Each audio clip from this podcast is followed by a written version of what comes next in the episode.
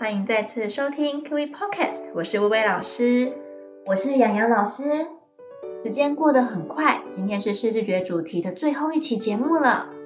我们从基本的视觉区变、形状横长开始，在认识了与移动经验相关的空间关系、深度知觉，还有与其他能力相互配合的视觉化、视觉顺序记忆等等的，大家都还有印象吗？视觉涵盖的范畴很大，也与孩子的学业表现息息相关。但透过生活中的经验或简单的活动，就能帮孩子提升能力了哦。今天的主题是视觉动作速度。跟我们手眼协调的能力有关哦，一起来了解吧。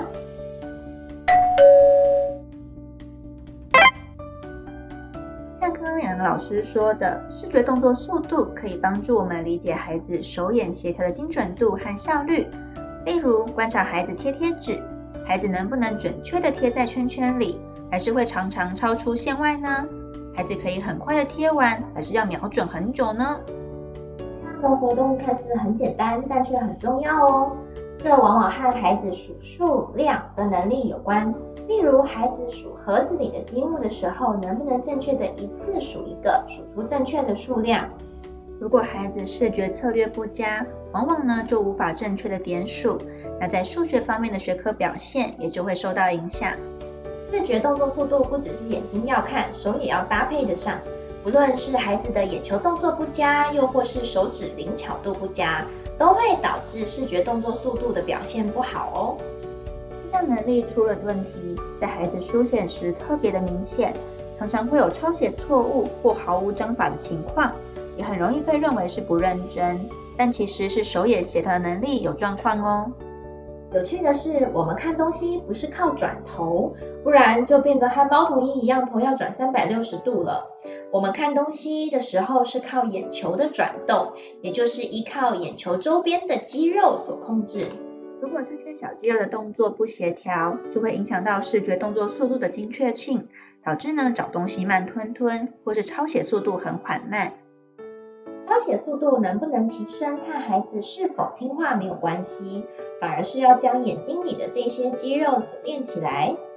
因此，不要小看丢接球的活动哦，那才是对孩子们最好的练习。那么，我们该如何培养孩子的视觉动作速度呢？一起来看看下面的活动吧。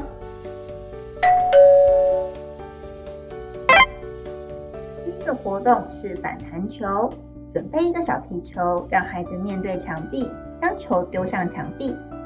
球需要在地板上反弹一次之后，再用双手接起来。因为球的速度很快，可以强迫孩子运用眼球的动作来追踪，以达到训练的目的。如果孩子一开始无法达到，爸爸妈妈可以和孩子面对面站，一样是将球丢向地板反弹一次，再用双手接住。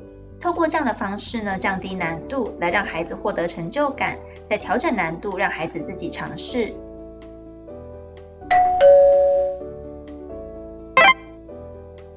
第二种活动叫做找出 A，在纸上我们先随意的写上 A B C D E 等等的英文字母，大约三到四行就可以了。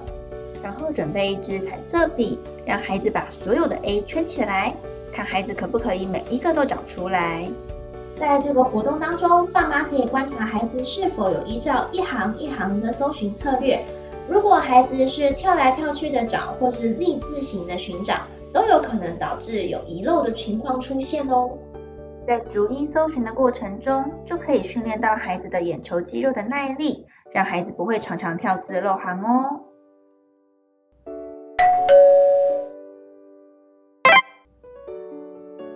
最后一个活动是螺丝钉小工人，准备一些螺丝钉、垫片、螺帽，放在一个盒子里，跟孩子玩一个组装比赛。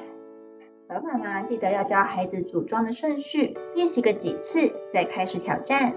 比如可以随机的说出数量，例如我们要做六个螺丝钉，比比看谁最快做好，并用码表计时。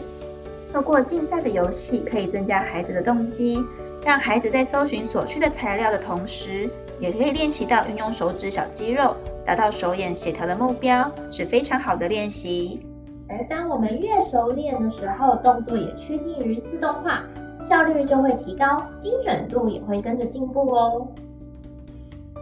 带孩子不只是讲道理，更要帮孩子准备好技巧。孩子手脑平衡才能好好学习，手眼协调并不是在游戏或运动中才会派上用场，其实对于学习的影响更大。想想，如果孩子抄写时，老师要找字找半天，又常常抄错格子，自然会感觉很挫折，而影响学习动机。这时候，与其让孩子抄更多的东西，还不如让孩子去玩玩球，反而更有帮助哦。觉的十集 Podcast 就到这边告一段落啦。如果有任何问题或有其他想了解的主题，都欢迎到奇威专注力中心的 Facebook 粉丝团留言或私讯给我们。也欢迎大家订阅 Kiwi Podcast，未来会分享更多有趣的知识、活动或小故事，一起更了解孩子吧。我们下次见，拜拜。拜拜。